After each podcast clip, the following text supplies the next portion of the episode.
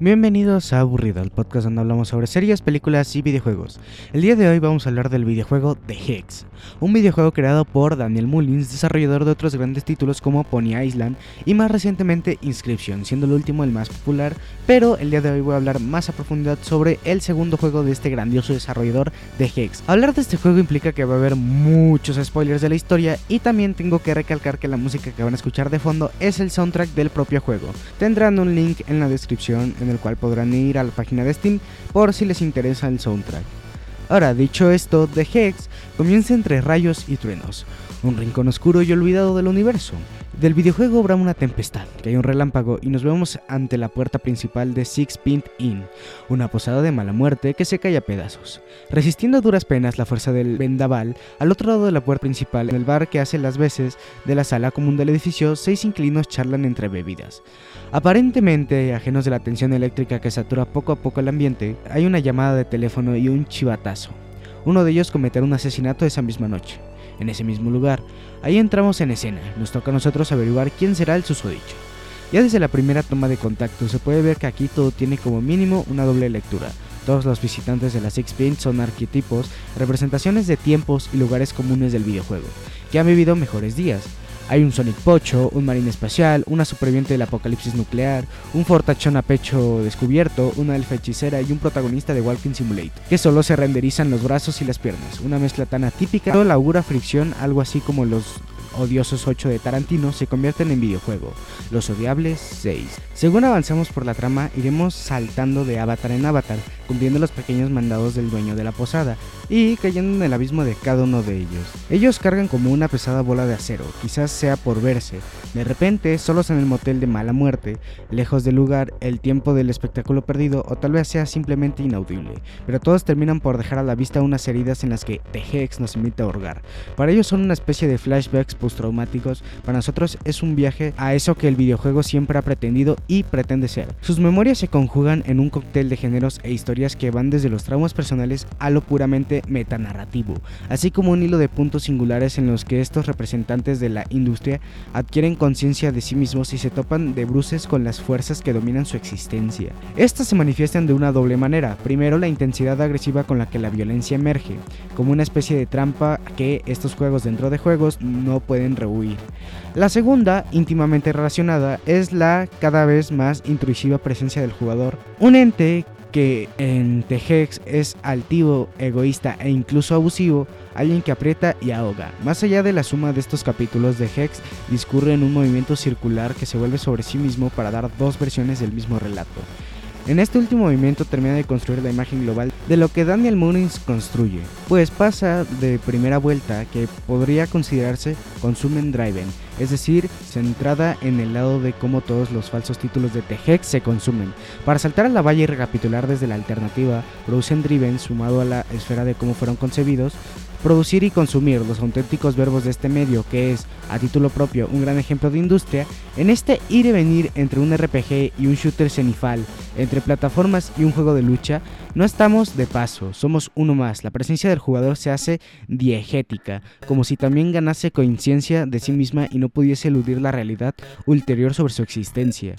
Es un sujeto interior de los mecanismos del videojuego, que no solo se ve afectado, sino que afecta, y en The Hex lo hace hasta las últimas consecuencias, porque aquí hay dos tipos de violencia, una muy evidente teñida de rojo y con mucha visera explosiva, y otra pero una más sutil y silenciosa, institucionalizada, normalizada y una que se mueve por derivas financieras, por dependencias emocionales del éxito y por una aceleración que todo lo lleva por delante. Una que es capaz de hacer que la creación se vuelva contra su creador, una que termina por comerse a sí misma. Asimismo, The Hex representa en cierta medida a los desarrolladores indie, los cuales se pueden ver reflejado con el creador de los videojuegos dentro del propio videojuego. Valga la redundancia, se siente solo en algunos momentos, se siente solo en algunos momentos, se miente a sí mismo en muchos otros y su ambición por conseguir el éxito hace que le dejen de importar gran parte de sus creaciones, de sus juegos, al punto en el que decide venderlas para obtener más y más dinero, el cómo él mismo dice que quiere ver cómo su empresa crece gracias a él, cómo una amiga de él intenta crear más personajes femeninos dentro de su propio juego de peleas, y el que en su mala gana lo terminó haciendo defectuoso y no lo buscara arreglar, el cómo realmente no le interesa, también el cómo los propios jugadores pueden hacer que un creador odie su propio proyecto, su propia creación, su propia idea. Por ejemplo, en este juego se maneja esta parte, ya que hace que odien su propio juego de peleas, el propio juego que él creó, jugadores hacen que lo odie. Y también el cómo a pesar de todo eso, él quiere seguir haciendo juegos, seguir creando. También como él no quiere que la gente conozca su primer juego, el cómo él oculta, lo elimina, pero finalmente está ahí, su primer videojuego. El cómo la palabra clave zarzaparilla, que puede ser algo inusual en una palabra clave, es realmente un mensaje que él siempre tiene en su cabeza, que él incluso mete en sus últimos juegos, porque es algo que no lo deja seguir. Es un juego que él creó, un juego que él eliminó y que por eso mismo hace que él se sienta responsable. El cómo al final eh, la frase era algo para él importante. Salsa parilla no es simplemente una frase que se menciona una vez y sea una frase X. Es el nombre de su primer videojuego. Y también su primera decepción, su primera creación y algo que él no pudo dar a luz. En la historia y por lo bien trabajada que está, el juego es una parte de Daniel Mullins al final del día. Es una representación de lo que Daniel Mullins puede crear, puede crecer a través de ese pequeño juego. Que ahora mismo es un juego bastante bueno. El cómo en su mente un juego que él crea es algo así para él. El cómo se representa siendo más que una idea, más que una creación, siendo una parte de él. Y el cómo lo demuestra solo con este juego. Y el cómo por muy poco que venda este juego, porque The Hex vendió absolutamente poco, ¿no? Mil copias, que a ver, no es que digas es muy poco, pero realmente para el nivel al que ha vendido Por ejemplo, es bastante bajo. Y el cómo al final del día no, no lo detiene. El cómo él sigue creando grandes obras de arte, grandes juegos, por muy terroríficos o muy extraños que parezcan, siguen siendo grandes obras maestras. Ahora voy a hacer una pequeña pregunta. ¿Qué es lo importante de crear? Para empezar tengo que decir que esta pregunta va ligada a la creatividad. La creatividad es la capacidad o habilidad del ser humano para inventar y o crear cosas, que pueden ser objetos físicos, ideas, representaciones o simplemente fantasías. Se trata de la posibilidad de generar lo nuevo, nuevos conceptos, nuevas ideas. Bien, ahora porque la pregunta es porque para poder crear un videojuego, un video, un video de YouTube o un libro por ejemplo, necesitamos esto y también referencias de lo que vemos y amamos como lo hace el desarrollador dentro del propio juego como lo hace Daniel Mullins. Las obras creadas como Inscription, Pony Island, The Hex, surgen de una creatividad impresionante. Para mí el juego representa cuando abandonas tus creaciones, cuando llegas al punto en el que ya no te importan. El juego es precioso y la jugabilidad conforme va cambiando no aburre, además de que tiene una historia que no puede parecer tan profunda, pero que da mucho de sí. Es lo que me gusta llamar un gran videojuego, un gran pensamiento, que todos deberían probarlo aunque sea un poco. Esto es lo que hace que este juego valga más la pena, no es un juego más, no es una creación más de un gran creador, es una parte de todos, de todos los desarrolladores indie, todos los que crean videojuegos, todos los que quieren pertenecer. Tenemos a un montón de desarrolladores independientes en el mundo, claro que sí, y a miles de compañías que igual compran IPs, compran juegos para poder venderlos, y el cómo los desarrolladores independientes más que nada quieren dar a entender su historia, quieren dar a entender ese punto de ellos. Es bonito y triste a la vez porque al final del día estamos representando algo que en cierta medida puede llegar a estar mal, el cómo al final del día terminamos sin creación, decepcionándonos y sin dinero, porque esto es algo que en este juego se habla mucho se representa mucho y que vale mucho la pena. El cómo al final del día, a pesar de ser un juegazo, no vendió mucho. Igual que los juegos que el creador, el propio desarrollador dentro de este videojuego hace. Crea un montón de videojuegos, los cuales al final cobran vida, los cuales al final tienen sus propios traumas, sus propios conflictos, y no por eso son peores que el propio desarrollador. El desarrollador buscó dinero, y solo por ese sentido solo por ese ámbito, el buscar tanto un éxito y al final fracasar no lo detuvo, siguió hacia adelante a pesar de todos estos fallos, lo cual hacen que este juego valga más que cualquier otro. No, no solo por el cómo lo habla, no solo porque vendiera poco este juego, que no es necesariamente poco, repito, pero al final del día representa una parte de sí, el desarrollo de videojuegos puede ser cruel, duro a veces, y no por eso significa que no haya gente que le fascine, que le encante ver números, que le encante programar, que no le interese salir de su casa unos cuantos días por poder continuar con eso que aman, poder crear historias únicas, nuevas. Tenemos por ejemplo Hollow Knight, el cual es un juegazo, el cómo eh, simplemente pasar de ser un juego en una jam, un juego que fácil no duraba más de 5 minutos, que trataba de un bicho que destruía monstruos y agarraba manzanas ya, a ser el mejor juego Metroidvania ¿no? que se ha creado hasta la fecha. Y ha tenido muchos sucesores, juegos independientes también en su mayoría. Pero siendo él el rey de este título, el cómo él puede manejar esto, puede hacer algo grandioso, pero no se fijan en la otra parte. No todos los desarrolladores independientes tienden a ser famosos. Lo mismo pasa con eh, creadores de libros, lo mismo pasa con youtubers, streamers. No todos crecen, no, todos mejoran, no todos tienen la capacidad, o, no solo la capacidad, sino el tiempo, o a veces el trabajo que hacen, el esfuerzo que le meten no es notado. Y esto pasa muy seguido, demasiado, con muchas personas. Y esto es más que nada no solo un pequeño problema, ¿no? sino algo a gran escala. Porque fácil, un desarrollador de 100 eh, tiene más éxito y es más famoso, más popular o su juego vende mucho más que las otras 100 personas, bueno, las otras 99 personas. Y al final del día, el cómo esto puede representar la caída, porque ya no es solamente esperar que una empresa fabrique, una empresa cree, ah, mira, van a sacar un nuevo God of War, o van a sacar un nuevo Halo, o van a sacar un nuevo Assassin's Creed, ya van por la décima, onceava entrega, pero no importa Aquí lo que desarrolladores independientes intentan dar es amor. Amor por sus creaciones, porque no he visto, no he conocido un desarrollador independiente que odie su trabajo, que no guste de crear videojuegos y que solo los cree porque sea bueno no existen y es precisamente porque eso es lo mágico que tienen los videojuegos, porque no es lo mismo hacer un, canal de YouTube y no crecer, siendo que le pasa a prácticamente todos, no es lo mismo abrirte un Twitch y que tu streaming se vea todo trabado, ¿no? que no puedas ni siquiera saludar a la gente porque no hay gente y al final del día el cómo esto no va solo por una rienda. Hay miles de personas que fracasan, pero no porque miles de personas fracasen signifique que tú también vas a fracasar, que solo una persona va a triunfar.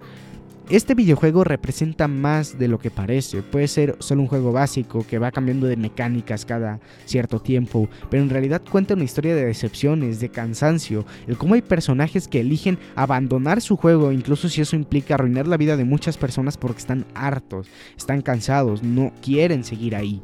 El cómo hay personas, personajes en este propio videojuego que dan todo de sí, dan todo lo que pueden y a pesar de eso nadie da nada por ellos el cómo va pasando una entrega tras otra y después se van hartando, el cómo la gente ya no los quiere a pesar de que ellos no tengan la culpa. Esto es lo que hace que al final del día este juego sea para mí la mejor representación de un desarrollador independiente, la mejor representación de un creador, no importa de qué seas, porque si lo que tú buscas para ti es un éxito enorme, rotundo, en vez de importarte tus entregas, porque el desarrollador dentro de este videojuego que creo que se llama Lionel, creo que ese es su nombre, Lionel, creo que así le puso Daniel Mullins. Este desarrollador eh, lo que hace es vende su juego a una empresa y a pesar de que esa empresa haya destruido ese juego, o sea, literalmente lo haya destrozado y haya, le hayan llovido críticas negativas, el cómo él aún así con juegos futuros decidió volverlos a vender a la misma empresa, porque él mismo lo dice, lo vendió al mejor postor y al final si lo que a ti te importa es venderlo al mejor postor o tener grandes cantidades de dinero, tantas que no importe qué tan malo sea tu trabajo, ganes y ganes y ganes y solo eso te interese, algo estás haciendo mal, porque la creatividad base de crear cosas, no va de crear cosas, va de poder experimentar, tener ideas, tener fantasías, y si todo eso desaparece por buscar falsa fortuna, porque al final del día es lo que él hizo.